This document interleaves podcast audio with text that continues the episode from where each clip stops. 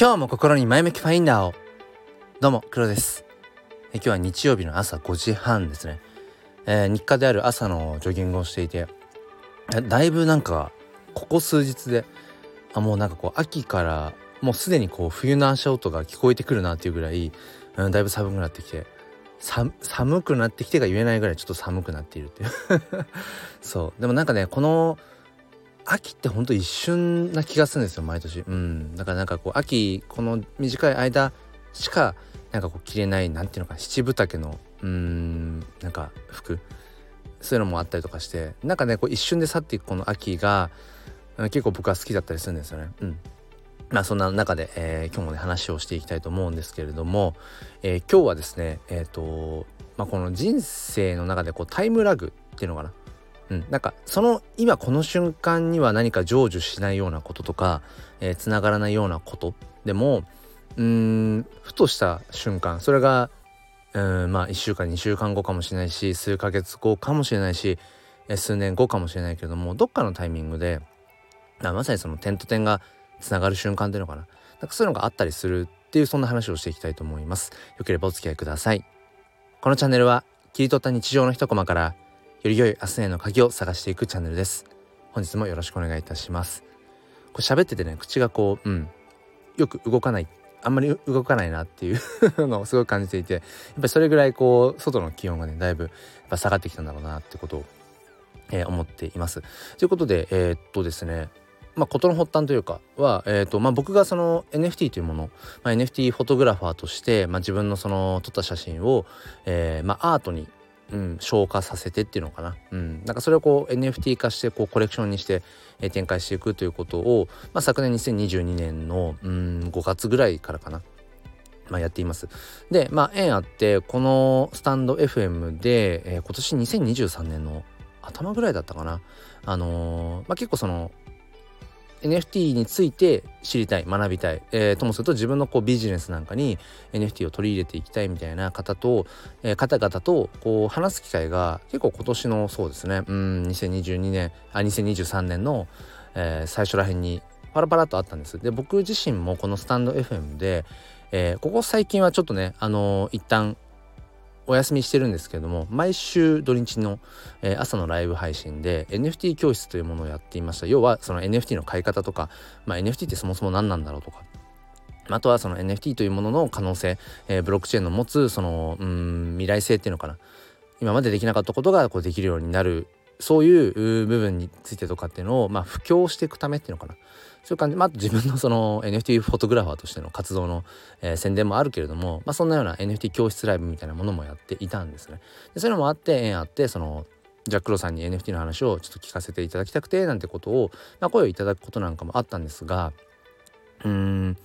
今年のちょうどだから2月3月ぐらいかな。そこを機に結構国内の NFT 市場、まあ、国内だけじゃないけどね、まあ、海外も含めてですけどあのだいぶ冷え込んでいったんですよね。うん、でいわゆるその NFT というものが売れずな売れづらくなる市場というのか。でそもそもその NFT のうんなんかプレイヤー人口みたいなものもなんかどんどん減っていくような感じがあってでちょうど今この2023年今10月今日は何日？21とか22とかその辺か、うん、このここ数日、まあ、ちょっと NFT 市場国内 NFT 市場雪解けしてきたかなみたいな、うん、まだ春とは言い切れない感じはするけどまたちょっとこう以前のように、うん、ある程度こう NFT 市場にお金がこう、あ、る意味こう動き始めたっていうのかな。流動性が出始めてきたかなどうだろうねっていう。そんな感じなんです。だからもう半年以上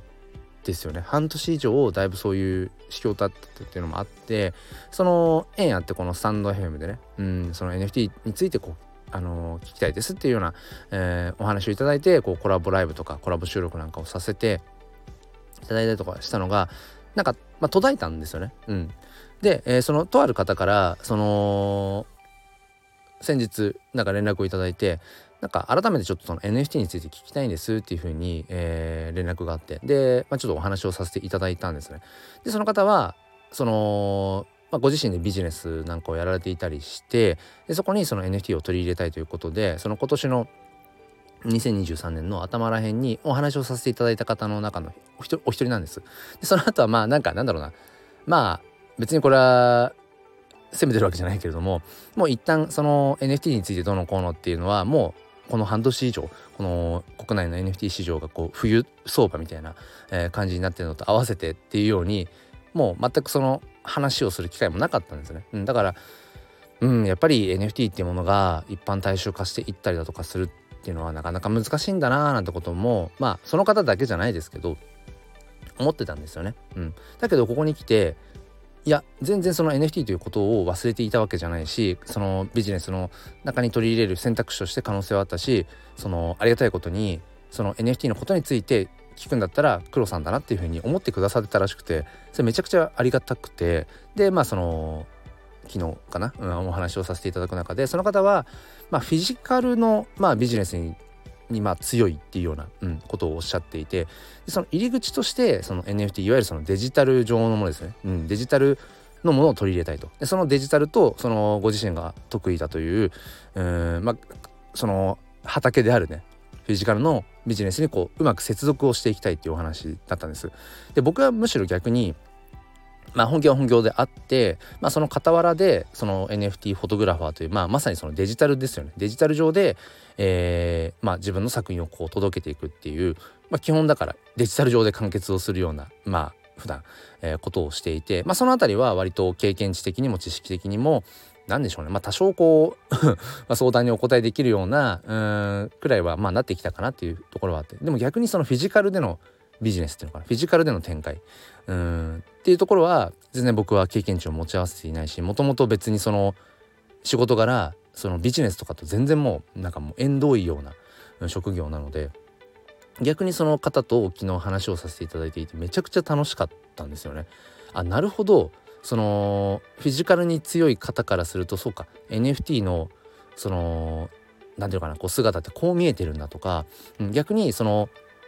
普段 NFT とかそのデジタルの何ていうのかなこのいわゆるブロックチェーンクリプト Web3 っていうものにどっぷりこうね使ってらっしゃる方じゃない方に改めてその NFT ではこういうことができるよとか NFT っていうのはこういうもので何ていうかなこの線引きをお伝えしていくっていうかここまでは NFT としての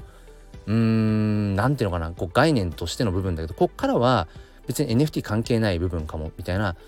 だからそこの何ていうのかな NFT というものとフィジカルのビジネスのなんかその接点っていうかこう接着するこの部分っていうのかな？この部分って言ってあの今手を動かしていてそれ伝わるわけないですよね。すいません。なんていうの？このまさに間の接着剤に当たる部分みたいなのを、うん、話していくのがすごく楽しくて。そうそう。なんかねあの、まあ、またその引き続きそのビジネスについてはあのまた後日あのお話ししさせてくださいっていうような感じでね。あの今回で終わりではないんですけれどもうん、まあ、今回のその例えばの一つのね事例として、えー、そのお話をね挙げさせていただきましたが何だろうな僕の中でもう一旦終わった終わったと思っていた一つの点なんですよね。点というか、うん、なんだろう円円かな。円というか点というか、うん、頭の中にあったんです。時々。うん、なんかこういろいろねお話をこう興味あるよっていうことを、うん、おっしゃっていてこういろいろこう話をさせていただいた方々からもう全然その NFT っていううんもの？うんのお話をこうねまたこうあの話をしましょうみたいなアクションがまあないってまあ受け身は受け身なんだけれども自分からねあのまたどうですかみたいな話を自分からまあわざわざちょっとまあしづらいから。うん。でもなんかその自分の中でずっとあったんですよね。うん、あの結構いろいろとこうこのスタンド FM の中でもなんかこう NFT について、えーまあ、ありがたいことに話を聞きたいですって言ってくださってこう話をしていた方々。とのこうもう縁も一回ちょっとこうストップしてる感じがあったのでなんか気にはなっていたんですよね。でもまさかそのものすごいタイムラグまあものすごいっていうかまあどれぐらいものすごいか分かんないけど半年超えてうんそうやってえっ、ー、とその NFT についてやっぱり知りたい。でその時に、えーと、黒さんを、まあ、最初に思い出したっていうふうに言ってくださったことっていうのは本当にありがたいしまあ自分がそのまあコツコツ淡々とじゃないけど、うん、なんかこの NFT のことについて自分が学んだことをね、えー、まあどれぐらい需要があるか分かんない、うん、時にはこれ全然誰にも届いてないんじゃないかっていうふうに思うようなこともあるんだけどでもやっぱり発信し続けていたことによってまたそういうね、えー、お話のね、うん、縁をいただいてで僕自身もまたさらにこう学びがあるっていうのかな、うん、自分のフィールドじゃないっていうか、うん、畑としていないような、えー、部分の話も聞けるし。けどそのそこに関しては僕自身はまたやっぱりそうですね、うん、本当に